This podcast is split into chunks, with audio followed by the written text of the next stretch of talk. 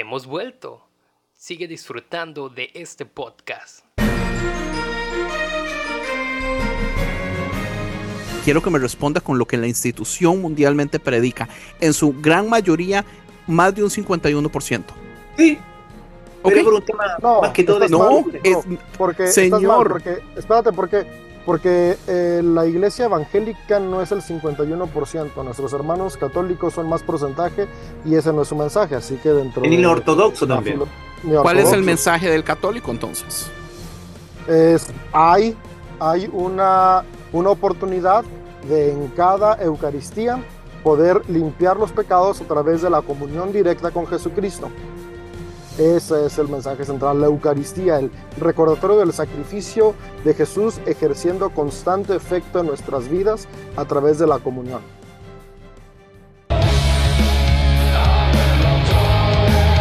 Estás por escuchar el podcast. Dice así.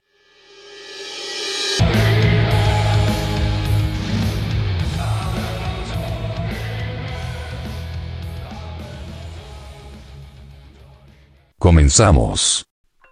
Tú, Andrés, ¿tú sabes cuántos evangélicos, ya llamémoslos protestantes, ¿tú sabes cuántos protestantes No en el estoy de mundo hay? acuerdo.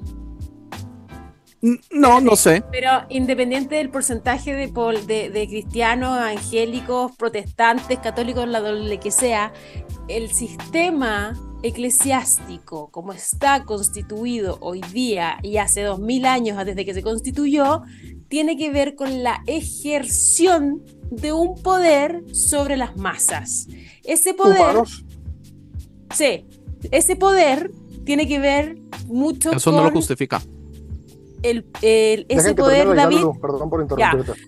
ese poder tiene que ver con alcanzar esta que lo que a lo que está diciendo aquí Pablo, ¿no? Como esta perfección, esta meta, este cielo, esta salvación, llámalo como lo queráis, como lo podemos interpretar de toda la Biblia, como lograr este objetivo de ser un, un personaje santo para ganarte el cielo.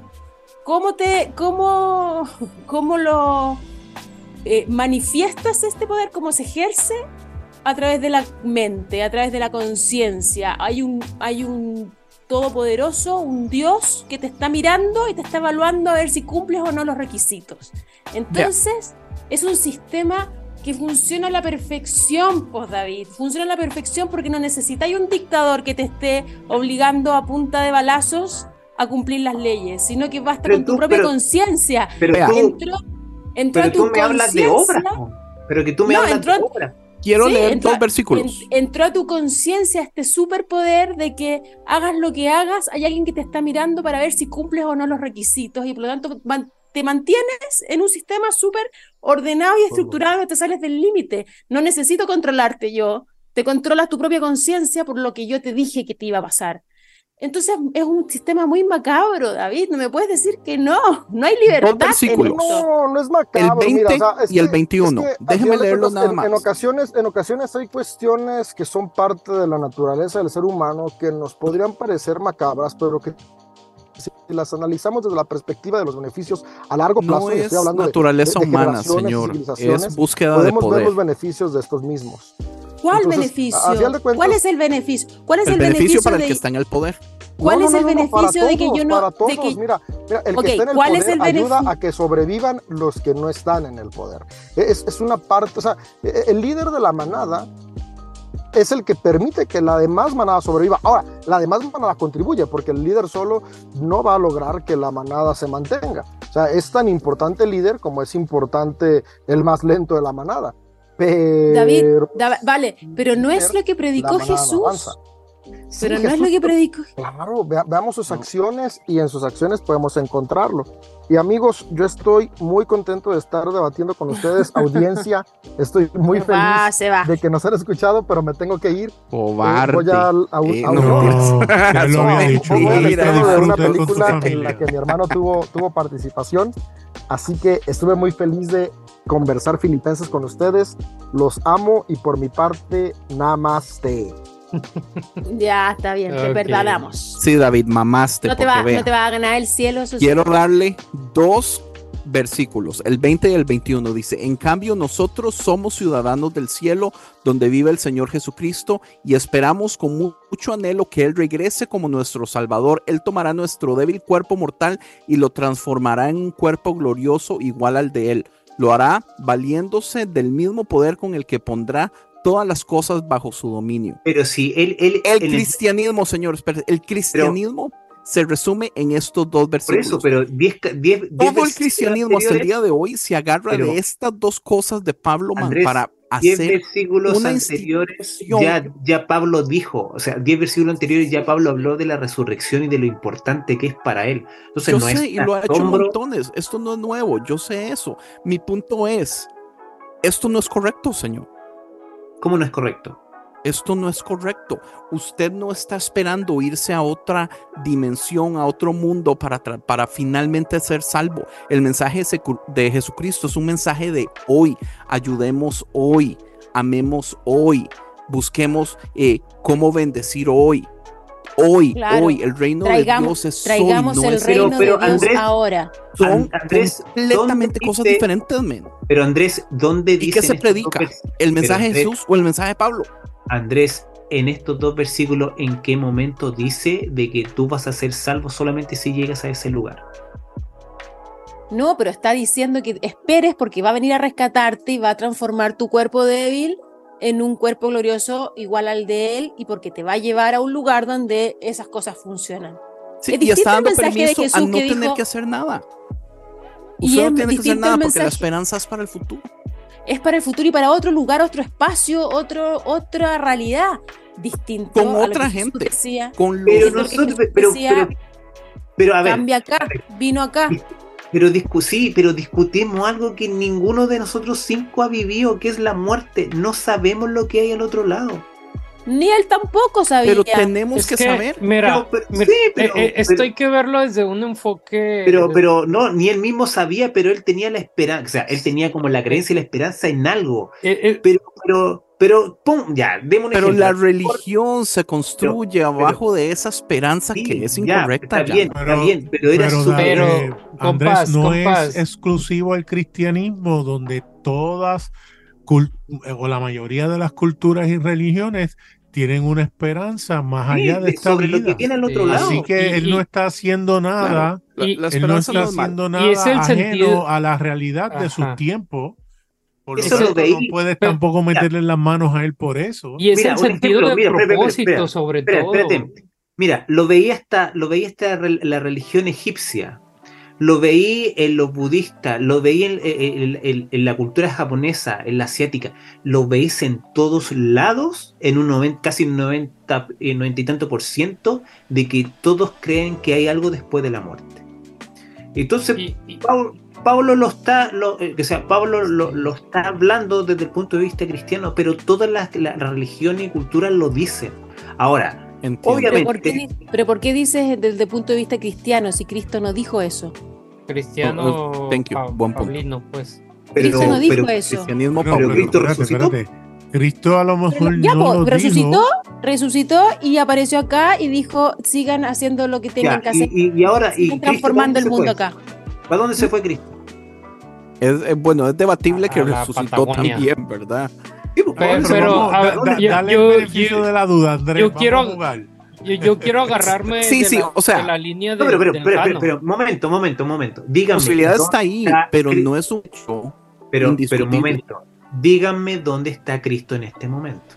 En tu corazón. En tu no te- corazón, en tu hermano. corazón.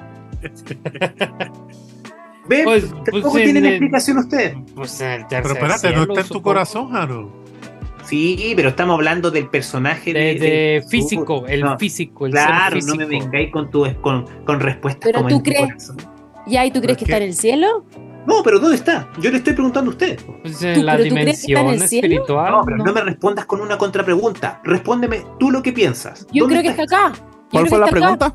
No, físicamente, el personaje de Jesús, ¿dónde No, no está? existe físicamente. No Ah, existe, no- otro plano. murió. Es otro plano, está acá, en otro plano. pero por eso acá. murió. ¿O es- No, po, está acá. Está vivo. ¿Dónde? Cristo vive. Cristo vive, hermano. En, en su corazón. Está en el acá, corazón. en otro plano, que tú no ves, que yo no veo. Pero- a mí. Pero, Ah, pero, no es ya no. físico.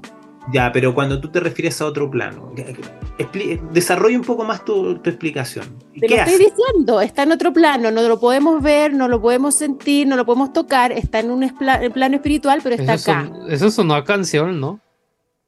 Es- Yo en ese momento, No, no yo está en el cielo. Yo cuando yo- le hablo a Jesús, no le estoy hablando a Jesús, a ver para arriba, miro para arriba y digo, Señor, tú que me estás escuchando allá en lo alto. No, weón. Le estoy hablando aquí, aquí, aquí y ahora presente. Aquí está el Espíritu de Dios. Y donde está el Espíritu de Dios, hay libertad. Ah. Wow, se ve que la Navidad está cerca. Yo, o- oigan, este, a mí me, me no creo que Jesús esté en el cielo.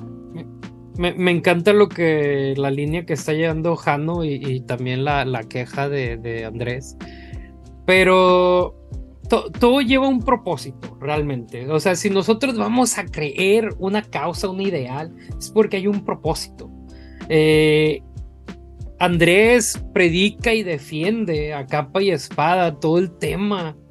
eh, que digan, An- Andrés defiende a to- todo esto, el tema de la deconstrucción, este, el tema de haz oír tu voz, porque creen un propósito de, de ir, de expandir Amén. la mente. Lo crees, pero, pero si no hubiera un propósito, eh, no, o sea, pero déjeme y le hago no, la pregunta es al revés, Ems.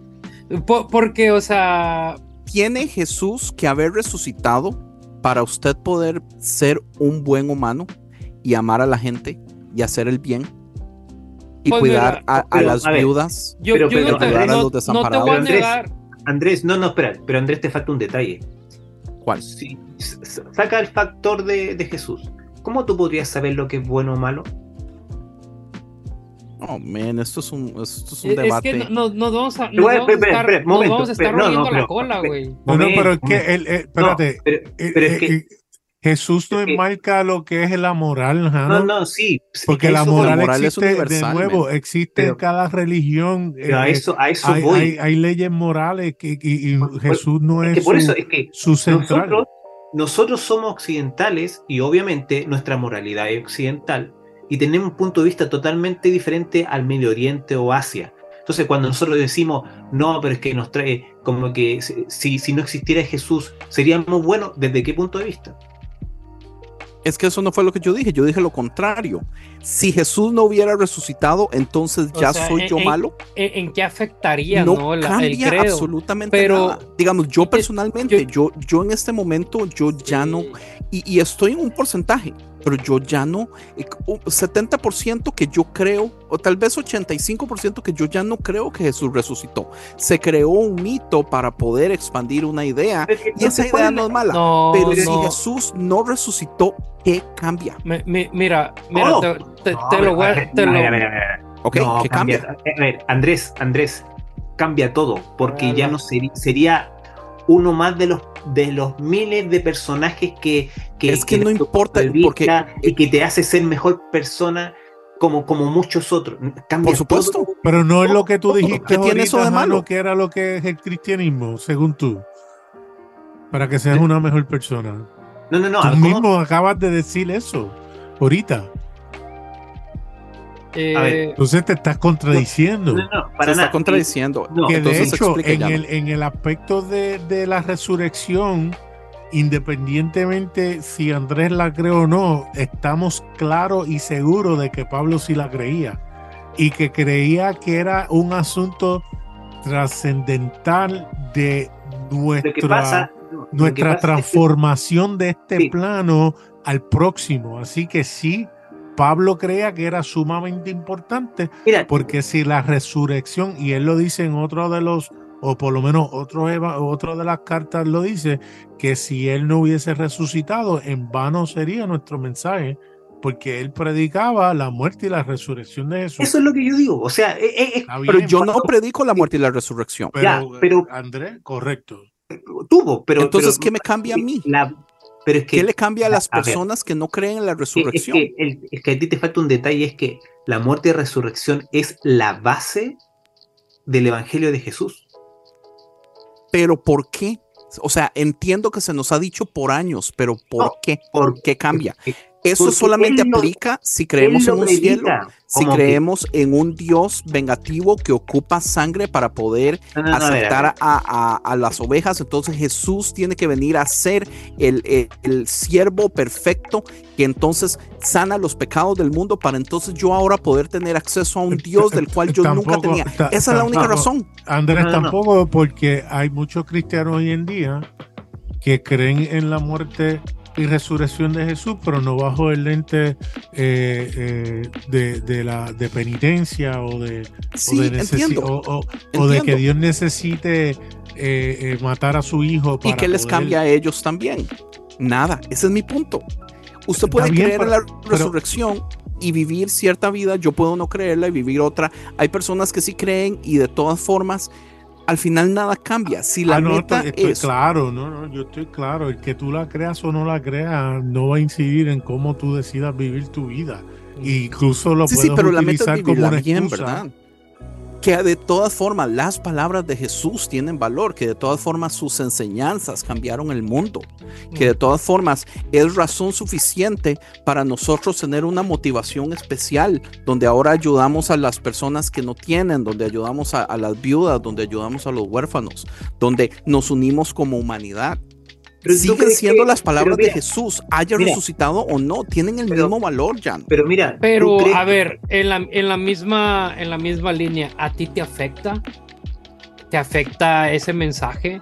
me afecta que sea el único mensaje que se predica, que se haga un monopolio teológico, Ah, que pues, se le engañe a las personas y pues se le diga, su propio usted mo- tiene, no, no, no, no. monopolio, mijo. no, no, no, usted tiene que entender esto, eh, Ems, hay personas que van a la iglesia, que intentan, intentan ser esa persona buena y nunca dan la talla porque la iglesia eh, pide cosas que no son reales en la gente en vez de enfocarse, volvemos a lo mismo, lo que decía Lulu, en vez de enfocarse en un mensaje de Dios, de amar a los demás, nos enfocamos en un mensaje de Pablo, de una salvación, de un cielo futuro, donde yo tengo que ganármelo haciendo ciertas... Es la pelea de? Pablo. Pablo está encabronado porque la gente viene a decir, usted tiene que circuncidarse para ser salvo. Y Pablo dice, no, usted es salvo por la fe y el sacrificio de Jesús, por la fe de Jesús. Aquí lo dice, la fe de Jesús. Es la única razón por la que usted es salvo. Yo sigo creyendo que yo soy salvo por la fe de Jesús. Haya resucitado o no. Y porque si yo te pido algo que tú no me puedes dar, siempre vas a estar en falta. Y como vas a estar en falta, siempre vas a estar buscando algo que yo te estoy diciendo que puedes conseguir. Entonces ahí se mantiene el control perfecto. Sí, por eso yo creo que el, el sistema religioso y la institución religiosa es un sistema que funciona a la perfección para el control de las masas. Pero, Y pero, creo Cre- que igual- eso creo, era- creo que para pero, una pero época... igual sí tomas en- pero a lo mejor no es tan notorio, pero a medida que va pasando el tiempo, eh, esa, es como esa energía, esa fuerza y ese, y, y ese como peso se va quitando. Ejemplo, en el último siglo, la iglesia ha perdido harto poder. Estamos hablando de, de- de iglesia en general, Porque sobre la todo la gente se católica. aburrió, Pojano. Pero no, no, no, no, no, no, no, no, no solamente por eso. La gente se aburrió Sí. del, del robo, la Pero, gente pero, se aburrió del... no, pero escúchame, del la- la La gente tiene más acceso el- a educación, la Sí, la ciencia ha avanzada. un ejemplo, aquí por lo menos en Sudamérica, la Iglesia Católica tenía, pero tremendo peso dentro de la política. Y, no, era, no, no era para nada un sistema laico la política. Y el último siglo, eh, todo eso se ha ido desprendiendo la sociedad. ¿Por qué? Entonces, ¿Y por qué? pero por todo, o sea, por, por lo que ha pasado, por los malos ejemplos, por ¿Qué es todo lo que ha pasado? Por los aprovechamientos del mismo, de la misma Exacto, porque gracias abuso, al diga, abuso, abuso. gracias al abuso la gente empezó a decir esto no está bien, esto no está bien, empecemos a cuestionarlo, empecemos a, a- a reflexionar al respecto y se dieron cuenta, esto es una mierda. Pero es que Salgamos lo que de ahí. pasa, lo que Después ahora que- todos tienen acceso a una Biblia en los últimos 100 años. Sin embargo, el mensaje de. Jesús, sin embargo, el mensaje de Jesús no es una mierda, es maravilloso, es hermoso, es Y liberador. tiene el mismo peso hoy que antes. No cambia. Para mí, para mí es- esto, el 12 es lo que resume lo que yo creo y por eso para mí sí es importante la muerte y resurrección de Jesús. En el 12 dice, podría haber muchos aspectos borrosos en mí, entender del alcance de la vida de resurrección más allá de la tumba, pero quiero comprender y aferrarme exactamente a aquello que Jesucristo supo todo el tiempo sobre mí cuando Él murió mi muerte. Y verme en su fe donde estoy tan perfectamente incluido desde que me rescató y levantó de las garras de la muerte. Para mí eso es espectacular, porque aún, eh, eh, eh, y yo creo que es importante lo que tú dices, Andrés, la gente se enfoca en su muerte y en su resurrección, pero se olvida que su vida es tan vicaria como esa muerte y resurrección, que lo que él dijo, que lo que él hizo, lo hizo de una manera vicaria donde representa toda la humanidad y entonces yo puedo ser tan Jesús. Y yo sé que para algunos suena herejía, pero cuando yo hago esas cosas, soy y, y por Jesús eso, haciendo esas cosas, ¿no? por eso, cuando ya no pregunta que dónde está Jesús y Lulú dice está todavía aquí, Claro. yo pienso lo mismo. Ahora, yo no creo que Sí, Jesús o sea, resucitó en sí, este sí, momento, yo, yo también pero opino lo Jesús mismo, está pero la- todavía aquí. pero, Jesús pero, está o sea, en mí, Jesús está sí, es un mensaje lo prevalece. mismo, sí. Y para mí Incluso- la salvación es eso, Llano. La salvación no es un cielo, es que el mensaje de Jesús pase por mí a nuevas generaciones.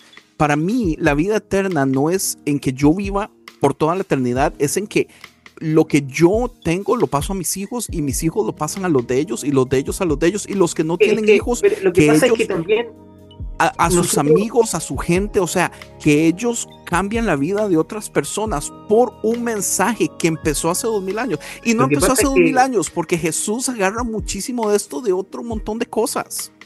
El mensaje ahora, de Jesús ni siquiera es exclusivo ni nuevo. lo- lo- ahora, lo que pasa es que, un ejemplo, claro, hay que entender también que en esa época ellos entendían como cielo otro plano, pero lo más probable es que cuando uno muere, muere pasa a otro plano. Pero obvio- ahora lo entendemos nosotros por todos los estudios, porque igual tenemos como mucha más información. Pero ellos le llamaban como el cielo porque lo veían en otro, en otro, en otra esfera. Lo entiendo. Pero, pero Antes creían que los embarazos eran siete meses, porque no, no tenían acceso al, digamos, los dos Claro. meses antes. Eh, entiende, muchas de esas cosas es inocencia y, y no cambia absolutamente nada ya. Ok, pues creo que has, ha sido pues muy interesante este capítulo 3. Este, Qué yo, creo, ánimo, yo- yo- ánimo, Emanuel. yo creo que hay muchos, muchas cosas más que decir realmente, pero, Ay, ay, ay. pero hay que seguir avanzando. Este, hace falta adentrarnos un poco al capítulo 4. Este, no sé, Andrés, vas a tener que Capítulo 4 es fácil. Filipe, Va- va- vas a Filipenses tener que- 4:13. Todo lo puedo en Cristo que me fortalece. Va, va- va Ya, a tener que limitar tu- tus, que- tus quejas a solamente un solo verso. Así todos nosotros. ¿Cuál es tu verso más favorito de Filipenses 4? Y ahí se acaba, ¿no? Este, les voy a dar contexto, audiencia, porque yo sé, yo sé que, que nos lees la Biblia y yo la estoy leyendo en este momento. Entonces, mira, vamos viendo. En Filipenses 4 dice, por lo tanto, mis amados hermanos, manténganse fieles al Señor. Los amo y anhelo verlos, mis queridos amigos, porque ustedes son alegría y la corona que recibo por mi trabajo. Ahora les ruego a Evodia y a Sintique, dado que pertenecen al Señor y que arreglen sus desacuerdos, y te pido a ti, mi fiel colaborador, que ayudes a esas dos mujeres porque trabajaron mucho a mi lado para dar a conocer a otros la buena noticia. Trabajaron junto con Clemente y mis demás colaboradores cuyos nombres están escritos en el libro de la vida. Estén siempre llenos de alegría en el Señor, lo repito, alégrense, que todo el mundo vea que son considerados en todo lo que hacen. Recuerden que el Señor vuelve pronto. No se preocupen por nada, en cambio, oren por todo, díganle a Dios lo que necesitan y denle gracias por todo lo que Él ha hecho. Así experimentarán la paz de Dios y que supera todo lo que podemos entender. La paz de Dios cuidará su corazón y su mente mientras vivan en Cristo Jesús. Ahora, amados hermanos, una cosa más para terminar. Concéntrense en todo lo que es verdadero, todo lo honorable, todo lo justo, todo lo puro, todo lo bello, todo lo admirable. Piensen en cosas excelentes y dignas de alabanza. No dejen de poner en práctica todo lo que aprendieron y recibieron de mí, todo lo que oyeron de mis labios y vieron que hice. Entonces, el Dios de paz estará con ustedes. Fíjense que que me habla este, este, creo que de toda la, la mierda que he leído en toda este, esta temporada. Esto es lo, lo que a mí me habla. Este, antes de, empezar a grabar, Andrés hacía un chiste, ¿no? De que, de que tal vez él es, el espíritu navideño y que anda acá, que el libro es muy amoroso y que, que le encanta. Y yo estoy del otro lado. Para mí estas fechas son una patada en los huevos, ¿no? Este. Y. Y tiene mucho sentido esto. Independientemente que lo dice el personaje que más mal me cae de la Biblia. Este. Da una super lección. O sea, independientemente que se está adjudicando en lo que yo les he enseñado trae a la mesa algo bien importante y es concentrarnos en las cosas buenas, ¿no? Eh, a mí me encanta quejarme, ¿no? Y todo mundo lo sabe. Pero dentro de la queja hay algo valioso. Te permite ver las cosas que funcionan. O sea, dentro de, sí, te quejas de la iglesia que no funciona, pero oye, tenemos un Jano que hace las cosas bien. Tenemos un David que hace las cosas bien tenemos un Juan Romero, tenemos un Borja, tenemos a gente que hemos conocido de, de, lado a nosotros, que hacen las cosas desde una manera que, que digamos están deconstruyendo la fe. Y debemos agradecer esas cosas. Debemos agradecer que hay personas heridas como nosotros que están haciendo que la siguiente generación tengan otras heridas, pero no la que tuvimos nosotros. Y algo muy importante aquí, pues el, el, conectarnos con Dios.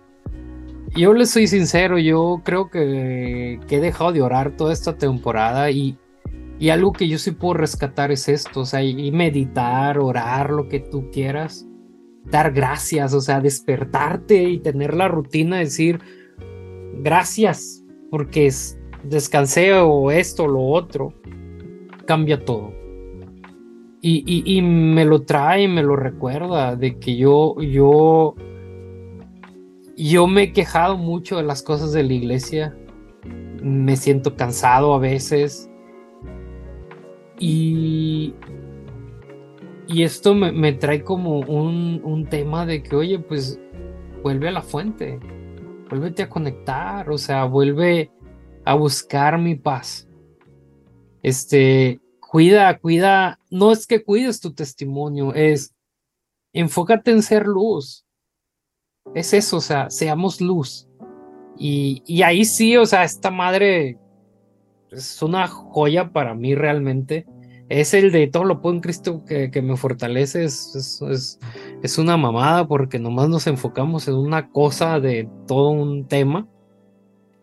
Pero no sé. es debatible, ¿verdad? Porque no es que todo lo puedas. Ajá. Pero. No es que vas a ser un científico astrofísico que manda cohetes a la luna. Eh, pero, es lo mismo, es como, es como lo interpretan. Si tú dices, si tú en vez de decir eso dices, en toda situación soy fuerte en aquel que me fortalece desde adentro para ser lo que soy, pues es totalmente distinto decir todo lo puedo en Cristo que me fortalece. Claro, para mí, digamos, tiene más valor el 8 eh, amados hermanos, una cosa más para terminar, concéntrense en todo lo que es verdadero, todo lo que es honorable, todo lo que es justo, todo lo que es puro, todo lo que es bello y todo lo que es admirable. Piensen en cosas excelentes y dignas de alabanza. No dejen de poner en práctica todo lo que aprendieron y recibieron. Ahora, él dice de mí, ¿verdad? Eh, el ego paulino que ya conocemos. Pero, pero de cualquier persona. O sea, uno aprende de todos. Yo aprendo de Llano a montones. Últimamente un poquito menos de David, pero David sigue siendo una de las personas que más me ha enseñado en la vida. David, I love you. Te estoy vacilando. Eh, No todo lo abuse, que no oyeron de abuse, los no labios de está- todas las personas, todo lo que hemos visto a personas hacer. ¿Por qué no aprender de todo eso? Eh, el- el- la gente se va de un solo a todo lo puedo en Cristo que me fortalece, pero qué bello es del 8 al 9 y ah, les vale madre eso. Quiero ser la Grinch de Navidad y, y la, y el, el ponerle el lado oscuro a este pasaje, Uh. porque creo, lamentablemente, yo estoy de acuerdo con lo que están diciendo, ¿no? Pero creo que igual hay que ser bien cuidadoso porque creo que lamentablemente, nuevamente la iglesia evangélica sobre todo, ha abusado de este pasaje para no tolerar la depresión, la tristeza, el dolor, los desánimos. Eh, de verdad yo estoy, me impacta el discurso repetitivo que he escuchado por lo general de pastores, ¿no? De que hay que ser súper agradecido, pensar positivo, de estar eh, dando, ser alegres, alegrándose por todo Ah. y justificando esto que todo lo puedo. Claro, que aplican, aplican el, positivi- el De positivismo. acuerdo, pero no es la culpa del pasaje, es lo que tú dices, son los pastores y las que- iglesias que que muchos-. Claro. de- Muchos Usan pastores este- aplican el positivismo. Usan este versículo exactamente para predicar el positivismo y, y- y no respetar los procesos No- no- psicológicos, no- emocionales y vitales no acogen la realidad. Que son normales. sí. Claro, no acogen Es la realidad. al normal y cuando tú tenés pena, tenés pena. Cuando estás en duelo, estás en duelo. Cuando estás con depresión, estás con depresión y veis todo oscuro y veis todo gris. Que puta que cuesta dar gracias por algo o, o estar alegre, ¿no? Pensar positivo y pensar en todo lo bueno, en todo lo digno, en No, y todo a mí, lo... a mí- a mí un ejemplo, a mí igual, yo, porque yo, Cuando te querís tengo- matar. yo un ejemplo, yo tengo TOC, entonces por muchos años yo decía, chuta, o sea, o, o Dios me tiene mala, o tengo demonio o algo, y era complicado como mi etapa por el tema de que el TOC igual es trata- se trata con medicamento y tiene sus cosas complejas. Y claro, pues si, no, si en lo espiritual no tienes a alguien que te acompañe en ese proceso, es re complicado eh, que tú no te, no te pases rollo de a lo mejor estoy haciendo algo mal yo. Entonces, eh, eh, yo creo que el tema de la, de la salud emocional y mental es algo que está muy verde todavía dentro, No de, se dentro de respeta, la... no se de respeta la las iglesia. iglesias. No, no, y está verde todavía dentro de la iglesia. Si acuérdate que incluso hace décadas atrás eh, habían, habían situaciones que eran mentales que pensaban que la gente estaba loca, en realidad no era así. Y Eh, que ir hoy- al psicólogo es no creer en Jesús. Claro, claro. Sí, al final, eh, eh, pero yo creo que en eso todavía está la iglesia en general en pañales, pero por lo menos igual va avanzando, ya se está empezando por lo menos a crear como, como una conciencia sobre ese tema. Ya hay personas que dentro de la iglesia ya este, este, están trabajando en, en- en psiquiatría, psicología, en orientación familiar, entonces igual por lo menos eso es bueno, o sea, ya estamos avanzando en eso. Pero era, hubo un momento en que era complicado eso. No, sigue siendo. Sa- ¿Sabes una- qué veo yo, Lulu? Eh, yo veo que la prédica al día de hoy es sea bueno, eh, sea verdadero, sea honorable, sea justo, sea puro, sea bello, sea admirable y todo eso. Pero este pasaje lo que dice es concéntrese en. Entonces yo veo como que no está diciendo que lo otro es malo o que lo otro no existe. Eh, digamos, hay ejercicios y usted tal vez los conoce más que eso, digamos, hay, hay veces que las personas que padecen de, de depresión, ejercicios como ser agradecidos, como en todo el día, cuando alguien hace por usted, dígale a esa persona gracias. Claro. Eso ayuda, eso cambia. Eh, ¿Entiende? Entonces es, enfoquémonos y concentrémonos en las pocas veces durante el día que vemos algo admirable. No lo dejemos pasar. Es, Sí. o sea, es, es una motivación al- a lo que a veces olvidamos no lo eh, empecemos a no olvidarlo. Si algo es bello, eh, disfrutémoslo. Si, al- si alguien hace algo admirable, eh, saquémoslo a la luz. di- digamos, gracias por hacer esto. Brother, yo admiro muchísimo esto de usted. Eh, son, son esas cosas lo que yo veo. Y Bueno, Y- esa, supe una, esa es una muy bonita interpretación de este versículo. A mí la que me enseñaron, que todo eso, todo lo admirable, todo lo puro, todo lo bueno, todo lo... es solo Cristo y nada más. claro, y, y No, tras pero- pero- eso, pero- la iglesia pero tiene momento. esta cultura Pero- de, de hipocresía donde el Pero- pero- líder pero- tiene que mostrarse perfecto mira, hay, hay- siempre. hay- entonces, hay una come- pero hay una en comediante ese que se mismo- llama Taylor Espérate. Tomlinson, que es eh, joven, eh, saliendo ahora. Hola, Ella comediante. habla de su, de su crisis de salud mental. Ella fue criada eh, evangélica, ¿no? Cristiana. Su mamá muere cuando ella era muy jovencita. Su papá se casa de nuevo. eh, y ella cuenta que cuando eh, iba donde el papá con síntomas de depresión, que decía cómo se sentía, el papá decía, lo que necesitas es proteína, vete y cómete dos cucharadas de mantequilla de maní. ¿Sabe? Eh, era tan eh, desconectado de la realidad que esa pobre Pero es que, muchachita pero es estaba que lo que viviendo. pasa es que era la desinformación. Porque un ejemplo, yo te, to- to- to- o sea, un ejemplo, you, ya no, sí. hace, hace 20, pero yo te digo, hace 20, 30 años atrás, el déficit atencional era, este cabro eh, es flojo, este cabro es, es dejado. Pero no había una conciencia sobre muchas de las cosas que vivían los niños, el déficit atencional o, o- o- el trastorno obsesivo compulsivo, co- cosas así. Ahora, porque han salido muchos estudios eh, estas últimas décadas, ya podemos entender eso pero a veces lo- lo- lo- los adultos eh, decían ese tipo de cosas porque no tenían explicación para ese tipo de cosas. Ahora, igual Porque lo escuchaban de un padre, de un abuelo, Claro, que no, ellos no sabían ahora- nada ahora, y lo que hacían era hay información correcta hay un poco de ciencia también dentro de eso. como hacen los pastores. A mí, a mí los doctores me han dicho, eh, ¿tú a veces tomáis sol? Eh, no. Paso todo el día o, eh, dentro de, de un recinto. Me dicen, no, o sea, por lo menos podéis, tenéis que salir por lo menos al sol directamente por media hora, una hora, para tomar vitamina, no me acuerdo, B12 creo. No me acuerdo bien. Pero entonces ahí Sí. tú te das, ya, ahí tú te das cuenta de que tampoco es tan loco lo que te pueden decir algunas personas, porque uno dice, ¿cómo voy a parar, cómo voy a salir al sol? si- ¿Qué me va a dar eso? Entonces hay cosas como básicas que uno como las toma a la ligera que, que claro, son cosas como súper importantes porque hay estudios de por medio y mientras más, más también la ciencia avanza, más vamos descubriendo cosas que las tomábamos a la ligera y no es tan así. Y, y su punto ya no es el problema de educación y de información. Por eso es que para mí es tan importante la autoeducación, el leer libros, el escuchar podcasts, el aprender, el no quedarse solo con la opinión de una sola persona.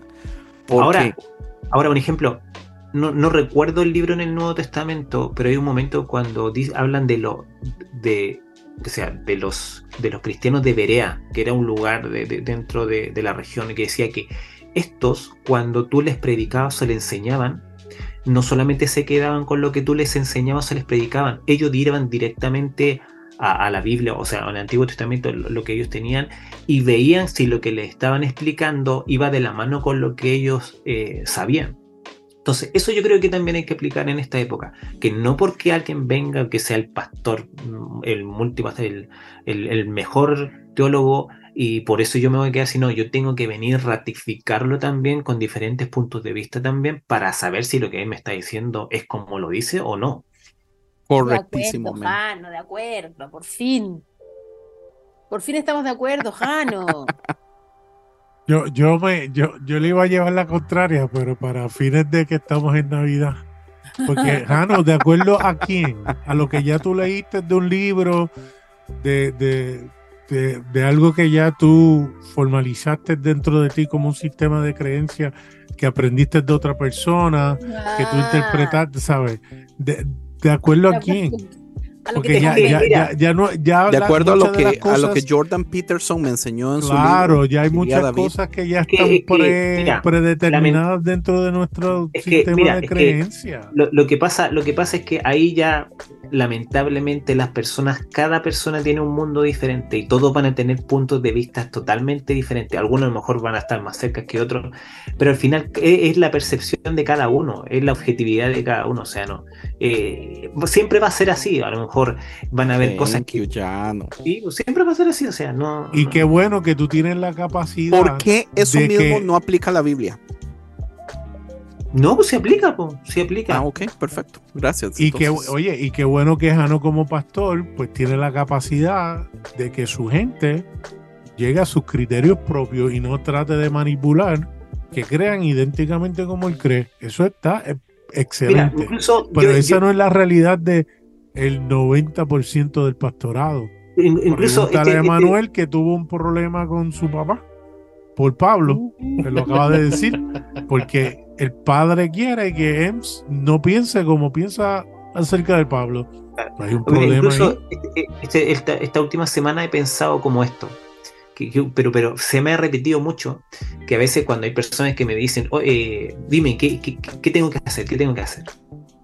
Pero yo no le digo lo que tiene que hacer. Yo le digo, mira, ¿sabes qué? No te voy a decir lo que tienes que hacer. Yo te digo, que le digo lo que yo haría. ¿Sabes qué? Yo haría esto, esto, esto. Pero si yo le digo lo que, te- lo que tiene que hacer, al final, eh, va va- si se equivoca, se va a equivocar él, me va a equivocar yo. Prefiero entonces como que yo decir las cosas que yo haría y que él tome una decisión frente a eso. Porque la mayoría de los liderazgos, y estamos hablando en general, le dicen a las personas lo que tienen que hacer. Y no, no, es- no es la forma correcta de, de- de enseñar. Y tampoco, Bueno. porque si tú tienes mucha influencia y tú dices, bueno, yo haría, pues ya No, la pero, persona pero va a sí, terminar, pero, pero, pero va a momento. Pero terminar es, que- haciéndolo también. pero es mejor, pero es mejor decirle, mira, ¿sabes qué? Yo haría esto. Pero tú tienes que decidir qué vas a hacer. Porque en vez de decirle, que es la mayoría de los que dicen, no, tú tienes que hacer esto, tú tienes que dejar esto, tú tienes que ir por acá, y por... mm, o sea, al final estáis formando toda la vida. Jano, la, la gente de tu iglesia sabe que tú grabas este podcast y te escucha. O sea, sí, sí saben que grabo, pero no sé si me escuchan, no, no ando preguntando así como me escuchan. no. Ah, no le dice, yo no lo escucharía si fuera yo. Claro, familia también, que, que- que- que evangélica también como que algo saben, pero no sé realmente. Yo siempre digo eso también. Si la gente de tu iglesia escucha este podcast, entonces yo diría, ah, entonces Jano eres muy abierto eh, y estás bien encaminado porque no estás determinando a tu gente. Porque aquí claramente hay pensamientos muy divergentes entre los seis. Pero, pero, son- pero, ¿sabes qué? Pero mira, un ejemplo, lo que, lo- o sea, como yo me expreso así, me expreso en todos los lugares, entonces no, para mí no es tema. Yo creo que a lo mejor sería como el No, el- sí, da lo mismo que te escuchen a ti, porque a ti te van a escuchar claro, siempre. claro, el tema es que si escuchan este podcast, están escuchando cinco opiniones más. Claro, entonces dirían, con las la personas que, claro, a lo mejor lo más probable es que lo- lo- como los más como conservadores dirían, ah, con las personas que estáis. Pero, pero yo al final siempre he dicho, o sea, uno tiene que estar con todas las personas. Yo no me puedo rodear de gente que piensa igual que yo porque al final nunca me, no- no- nunca Bueno, como... eso es muy avanzado para ser un pastor evangélico, porque el pastor evangélico jamás va a pensar así. Por lo general, ah, no, seamos honestos. Sí, le, pre- le predica a su gente que solamente se reúna con otros cristianos. Claro, y que no se contamine con el mundo. No, pero es que mm, es un tema de que, de- o sea, desde que yo llegué siempre, a mí me pasó que de repente estaba con un amigo de tu iglesia y venía su pastor y le decía, oye, no te juntís con, con otras personas o tú tenés que ser luz en medio de las tinieblas y estábamos nosotros ahí, no sé. Y yo decía, chuta, o sea, un pastor que venga aquí sabiendo que nosotros somos cristianos y que tire ese tipo de comentarios. Entonces, yo creo que cada vivencia que he tenido durante todos estos años como que igual me ha ido formando. Entonces, hay cosas que yo encuentro súper estúpido que hacen los mismos pastores y otras cosas que digo, ay, quizá a lo mejor aquí como que están acertando.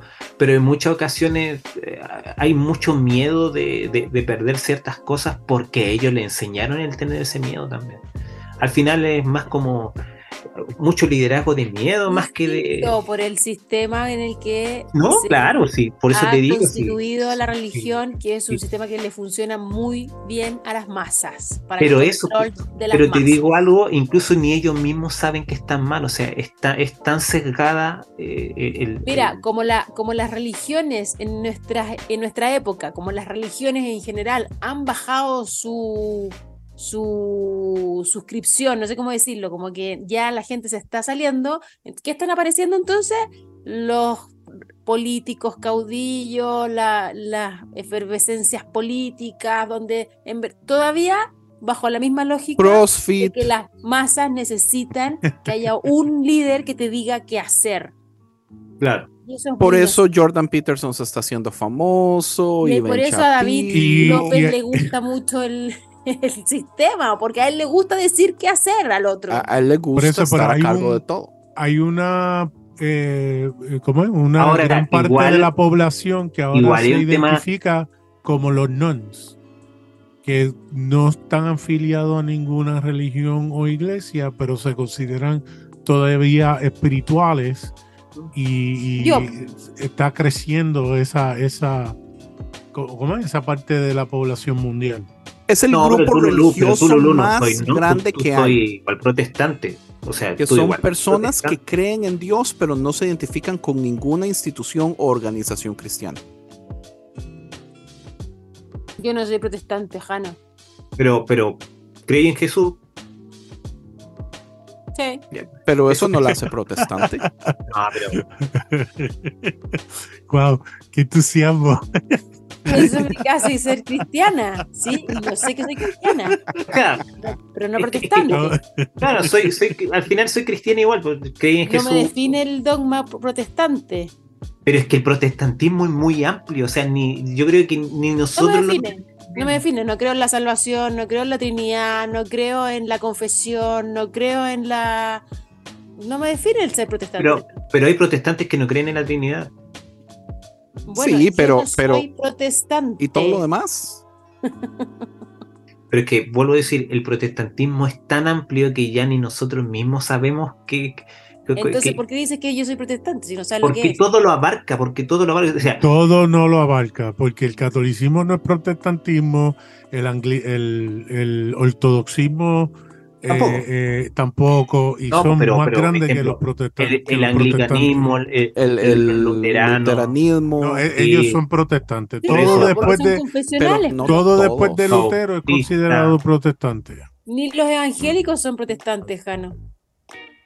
Sí, Los evangélicos sí. es una rama que se desligó del protestantismo. No, pero igual es parte del el protestantismo, es todo No, lo porque que. el va- evangélico no, el, el evangélico no es una, no, no tiene un dogma confesional. El evangélico cree en la agua que quiere. No, Correcto. sí, pero, pero cuando hablo de protestantismo es como. Todo No. lo que salió de. No, da lo mismo que tú creas. El protestantismo, como definición, es una religión confesional. Para ser confesional, tú tienes que tener un credo al cual te suscribes como confesión general. Eso te hace ser protestante.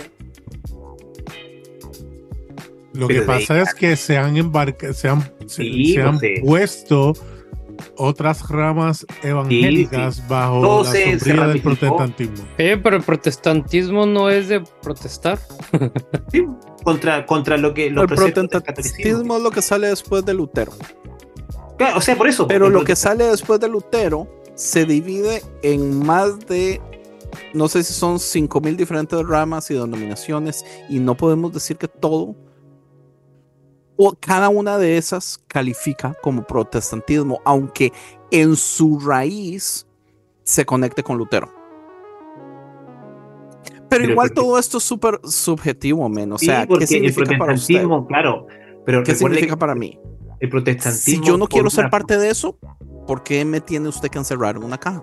Pues vas a ser protestante contra el protestantismo. Yo soy protestante contra el protestantismo. Amén. Protestante igual. Yo Bien. soy pro. Yo soy Protestante. protestante. Yo soy protestante porque voy a las protestas y porque este domingo, Jano, voto en contra. ¿Tú? Sí, yo también creo que voy a votar en contra. Estoy como. Oye, está bien loco eh, eh, el, el- este nuevo presidente de. de, ¿Milei? de- Ajá, ese güey. Está bien La pirata. Ay, que te- Es lo que dejó Trump en Que tengan de Latinoamérica. su merecido los libertarios. Oye, pero para qué vamos a venir con cuestiones, o sea, que lo que había tampoco era maravilloso, o sea, se robaron todo lo que se podía robar. Sí, claro, pero el remedio Claro, que porque enfermedad. este no va a robar, no, no, no va a robar. Este no va a robar y puso a su hermana, que es tarotista, como secretaria de Estado. No, no va a robar. Este que, con- que criticó a la casta y que dijo no al nepotismo, puso a su hermana como secretaria de Estado. Gracias, gracias. Bueno, chiquillos estamos, ¿no? Sí, Sí, yo creo que Sí, hemos tocado todo, ¿no? Oh, David va, ¿Qué dices, Andrés? Bien, yo ¿Estás creo que David va a, Oiga, a grabar hay, algo hay aparte. una parte aquí súper importante que es La más Es- popular. No, no es lo más popular, pero es eh, hablando, o sea, adentro de toda mi crítica, me es interesante, bueno, eh, vacilando, no sé si ustedes se acuerdan cuando estábamos hablando, eh, hablando de tesalonicenses, si no me equivoco, que era que yo les mencionaba que la razón que Pablo regaña a los tesalonicenses, pero no regaña a filipenses y es puro amor con filipenses es porque les dan la ofrenda. Aquí es donde Porque le dice pagaron, lo financiaron. Eh, aunque aún así me ayudaban cuando estaba en Tesalónica. Este, pero no sé, pero siento también que hay un poco de valor. Volviendo a lo mismo, ¿verdad? Dentro del ego de Pablo, que es insoportable, pero eh, el modo que él dice, eh, sé vivir casi con nada, eh, y, y soy feliz si tengo, y soy feliz si no tengo, y, y en este momento lo tengo todo, o sea, tengo más de lo que ocupo. Eh, y aún así le ayudan y todo, pero no sé, eh, tal vez esto es el fucking espíritu navideño. M- Me llega al corazón y, puedo aprender de Qué esto. diferente estás. No es el No sé. espíritu navideño. Espérese, es espérese a enero. ¿Te enamoraste Es que- de nuevo de tu señora? Yo creo que nunca me ¿Te he desenamorado. Oh. Ah. Ah, Andrés, Oh. eh, eh, eh, eh, eh, esto es Rain Wilson. Que, que- Debe que ser- te tiene el corazón. Sí, es una combinación de muchas cosas, pero del libro que se está perdiendo, Lulu. El ¿Cuál? de el de Boom Soul, el que estábamos Soul hablando. Boom, ¿Ya Soul se Boom. va? ¿Ya no? Sí, chao, chao. Thank you, man. Chao, Jano. Eh, Algo. Me motiva mucho una persona que no es cristiana, que está tratando el, el actor de Dwight de The Office, que es Mm. extremadamente espiritual, es, pertenece a la religión Bahá'í. Y eh, El señor increíble tratando- es- hizo ese libro. El... Dwight lo hizo. Ah, el. No, ya, ya, está ya, en el- inglés todavía, eh, ¿no? el loco Sí. ese. El loco. eh, y él está promoviendo a las personas a vivir, a, a darle valor a la espiritualidad en este momento de nuevo, sin religiones, Ah, sin instituciones. Sí, hay, eh, o sea, es que tiene mucho valor. Es que yo nunca, eh, yo, yo siento, o sea, yo, yo le veo mucho valor a la iglesia. Para mí la iglesia es importante. Para mí la comunidad es importante. No la prédica, por eso es que mi, mi pelea es cuando la- la- un servicio se convierte en un pastor predicando. Porque eso no es, es comunidad, entiende. Usted va, man- por ejemplo, nosotros que estamos aquí en Estados Unidos, que no tenemos a hermanos, primos, abuelos, que en la Navidad no tenemos con quien, nosotros no tenemos familia aquí. ¿Entiende? Nuestra familia son las personas de la iglesia, son otras familias que igual que nosotros no tienen tampoco familia aquí, entonces nos reunimos y nos apoyamos entre nosotros. Eso es tan importante y es tiene tanto valor y, y es mi pelea todo este tiempo porque yo siento que la iglesia está dejado está dejando a un lado la comunidad para volverse más predicador céntrica o más show céntrica Claro. que, que es solamente el show y traer. Sí, es un, es, es un freaking circo. Y, y me duele mucho ver que se está perdiendo cada vez más. O sea, una iglesia entre más crece, más rápido sacan a la gente porque ocupan el espacio en los parqueos y entonces ya la gente ni siquiera puede hablar después del culto. Usted no conoce a nadie así. La alabanza es bella, las luces son bellas, el show es bello, el sonido, las pantallas, tienen equipo de artes, tal vez hacen obras bellísimas, los anuncios son producciones completas, como si estuviéramos viendo una serie de Netflix, pero usted solo- no conoce a nadie. Y hay solo ¡Qué unos pocos que se! Y hay solo un, un grupito chico que se beneficia de ese sistema. Es el que se está llevando todo el dinero, el que sí tiene comunidad con, los, con su grupito exclusivo y el que vive del, del, del consumo de los demás. Eh, entonces me duele mucho. Entonces yo, yo sigo con esto, por eso sigo haciendo podcast, por eso sigo. ah, yo no sé, porque yo no sé en qué momento yo terminé dedicando mi vida a cosas como esto. Eh, O sea, esto ha sido mi vida por ocho años. Pero porque yo todavía le veo valor al mensaje de Cristo, le veo valor a la comunidad, le veo valor a reunirse con, con la mentalidad de aprender, de ayudarnos, de crecer Y espiritualmente de compartir la vida. y de compartir la vida y de conocernos y saber no solo lo bueno, pero lo malo también. Y cuando alguien ocupa ayuda, le ayudamos en grupo. Y cuando yo ocupo ayuda, yo sé que me van a ayudar. Y, y qué bello que es. Y se está perdiendo. Entonces, por ahí va el Por eso yo también creo que la iglesia tiene un potencial gigantesco para transformar la sociedad y para transformar el mundo en un lugar mejor. Pero sin si tan solo no se se sacaran. al sistema perverso del, del- del- del- de la avaricia, del poder, del, El del imperio. control, del imperio, y es un producto más. Y después Pero- tenemos personas que tienen el potencial para levantar desde cero comunidades que reflejen esa, esa visión de Jesús Claro. y se rehusan porque están en contra de la iglesia, ¿verdad, Lulu? Bueno, pero Oh. se inventan otro tipo de comunidades. La comunidad bien, cual pero por sea, ej- y lo valor. digo con toda la honestidad, yo creo que tú tienes el potencial para levantar una comunidad preciosa que Hágase eh, una iglesia, pastora. Lulu. totalmente en contra de lo que se está viendo día a día y florezca, pero me imagino que tienes tu aprensión, ¿cómo es? Apprehension, eh, eh, basado en las experiencias que has tenido y los podcasts que has escuchado y libros que has leído Y documentales que he visto. y documentales que has visto. y amigos que me he juntado virtualmente. Sí. No, Sí, sí, Emanuel, sí, sí, tú, tú, tú con tus quejas, pero yo creo que tú tienes la capacidad de levantar algo eh, extraordinario también. Y, y Emanuel ya tiene la influencia de sus jóvenes, él los tiene Claro. ahí, ellos ya lo escuchan.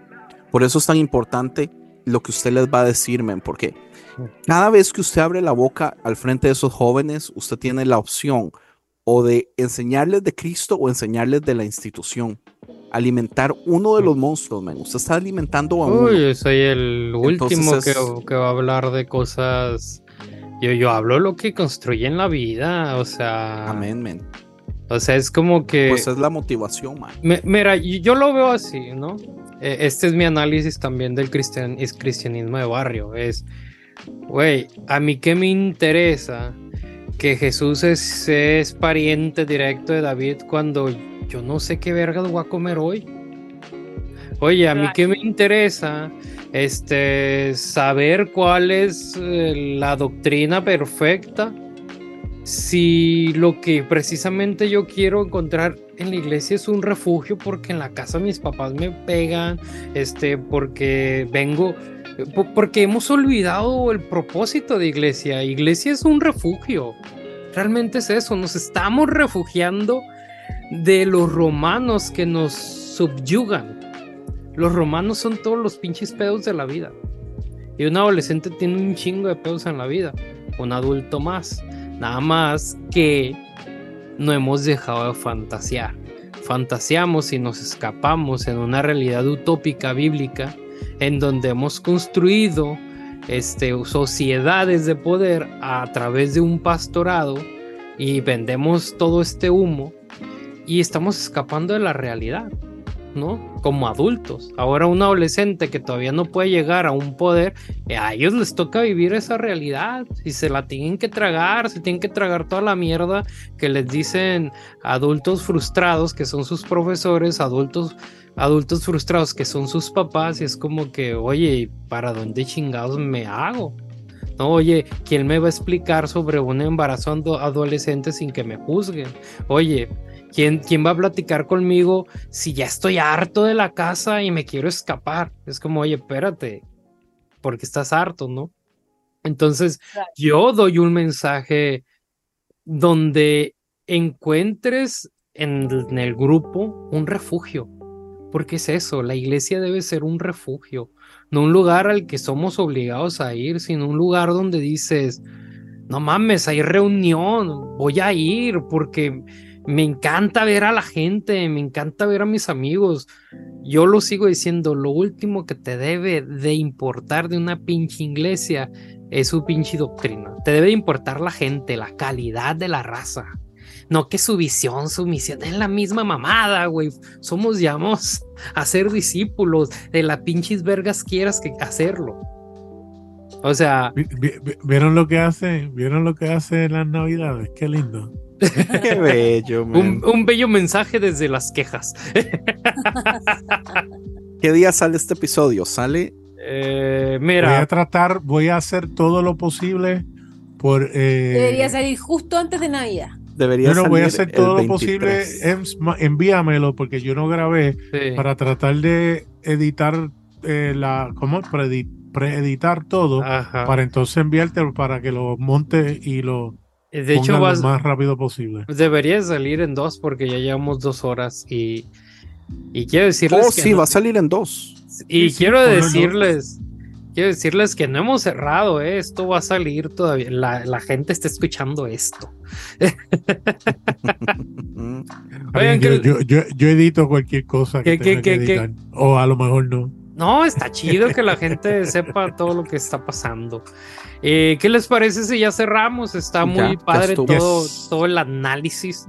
Este, ustedes, ustedes se preguntarán que por qué no, no tocamos lo que sigue de, de, Filipenses 4. Eh, ah, quiero decirte que eso ya está bien refriteado, ya, ya lo has estudiado toda tu vida y más. Y, y cualquier cosa, David va a hacer una grabación aparte con las notas de él y entonces él la... la somete aparte, la sometemos aparte para que ustedes tengan las notas de David. Así que si estás escuchando esto, David, ya sabes, tienes trabajo. Oye, y nos vemos entonces en una próxima temporada. No sabemos con qué libro. No sabemos qué libro, no sabemos cuándo. Yo tengo muchísimas ganas de darme unas vacaciones de Pablo y hacer algo más. Vamos a, vamos a leer el libro de Nock. Uy. Yo lo tengo. Vieras que el libro de Nock no es la gran cosa. Ah. No. lo compré Diokis. ¿Dónde Lo vio con. Es muy fome y muy raro. Sí. ¿Me atreven a hacer el apocalipsis? Es largo, man. Pero me encantaría. Ay, a mí mm. no, me cae mal el apocalipsis. Pero por eso lo despedazamos. Ahí sí que me quejaría demasiado. Sí, es, de eso se trata. Quejarse porque es uno de los libros más horribles del mundo. Se nos predica que es un libro de amor. ¿Qué cosa? Es lo contrario. Hombre, yo, en mis 20 años de cristianismo nunca he leído Apocalipsis. Está dividido en partes donde al principio medio está reflejando a Roma y el imperio, pero ya después es una pura inventazón de qué va a... Uy, no, no, no es una muy buena idea. Yo tengo la postura de que Apocalipsis, es el mismo mensaje traído a las a películas de Quentin Tarantino, donde se ve diferentes escenarios o, metáforas para traer el mismo mensaje que es la muerte, la resurrección y el, el Cristo vencedor sobre el sistema del mundo. El pensamiento. No sé si le gusta Apocalipsis. A mí me fascina Apocalipsis. Sí, nada yo nunca he leído Apocalipsis. Nunca he leído Apocalipsis. Si, lo ves de esa manera, te, no, te tiene que fascinar. Le saco la vuelta. Me cuesta mucho verlo de esa manera. porque lo único que leo es odio y destrucción. Mira, voy a dar un Con ejemplo rápido. Un ejemplo con César rápido. Soto aguanté. La ¿Es gente en dice, serio? la gente dice, no, que si Jesús va a tener una espada para matar a yo no sé cuántos millones de personas, o cientos de miles, porque viene bañado en sangre. Lo que la gente no entiende es que la sangre no es la sangre de la gente, es la sangre de él. Está bañado en su propia sangre. ¿Qué es eso? Alusión al sacrificio en la cruz. So- son alegorías y, y- y- y visiones que representan el sacrificio de Jesucristo. Sumamente interesante. Y nada, No sé nada, todavía no puede me convence. ¿ah? No me convence. In- in- intenta, haga- háganos un pitch real y nos lo presenta en la próxima reunión. Pero yo Con pienso que ya Apocalipsis tenemos el año completo, yo creo. Sí, es muy largo. Sí, Pudiera ser los, los seis meses, probablemente. O se divide en dos, donde se toma, como, como el Apocalipsis se divide en dos también, podemos tomar la primera mitad, hacemos entonces eh, otra cosa y después regresamos a la segunda mitad, que es la que ustedes como quiera más le, le- le causa... No, sí O- puede o- ser. O que la Hacemos- gente nos diga cómo quiere que No, lo no, hacerla, manejemos. hacerla entera. O se puede hacer, digamos, se puede hacer, como por ejemplo Daniel es muy interesante. Eh, Job para mí es súper interesante. Súper interesante. A Eh, ver, es súper largo, Porque Eh, como es una obra de teatro, se puede correcto. desmenuzar como correcto. Ah, Y tras de eso a mí ¿Hacemos me gusta ¿Vamos a hacer Job? Cómo la gente habla de Job como si fuera un superhéroe. Y Job es un malcriado, maleducado con Dios, pero es muy parecido con Jonás, que es uno de los pocos que se atreve a, a enojarse con Dios y responderle. Entonces eso me gusta. Y también se nos ha enseñado incorrectamente por años. Job es el héroe de la obra de teatro y nunca ha sido así en realidad.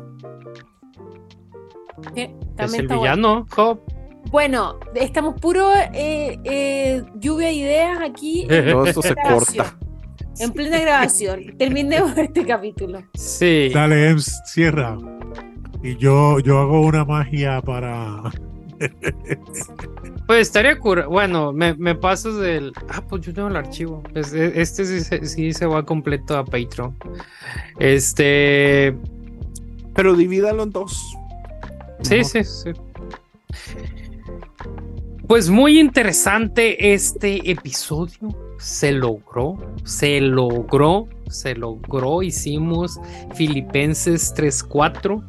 Eh, lo puede ser, puede ser que lo sigamos practicando. No sé si se acuerdan allá por los inicios que sí hacíamos como dos capítulos y así. Ah, bueno, pues esto fue un pequeño regalo que, que les quisimos dejar para estas fechas, estas navidades, estos años nuevos, eh, comida y engordadera y nuevas tallas. Eh, gente, estuvo bien mágico este episodio porque empezamos seis y terminamos cuatro. Así son las cosas de maravillosas. Eh, no tengo otra cosa más que decirles a ustedes que si la neta, eh, este proyecto te ha encantado y te sientes de alguna manera bendecido, eh, tienes la oportunidad de apoyarnos a través de Patreon. Eh, créeme que con todo lo recaudado se apoya a la gente. Ahí de momento vemos causas y apoyamos a las personas. Este, si, si bien dicen que es su iglesia, pues oye, hagamos ministerios de compasión a través de Dice así. Eh, sean felices, comparte este episodio con una persona que ame a Pablo y que se espante con mis comentarios de Pablo.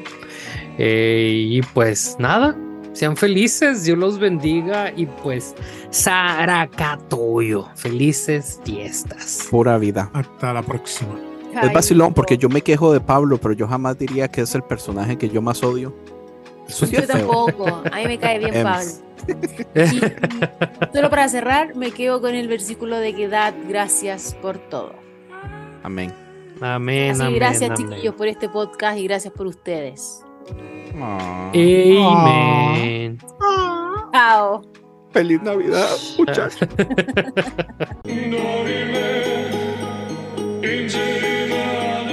Esto fue una producción de podcast cristianos en español.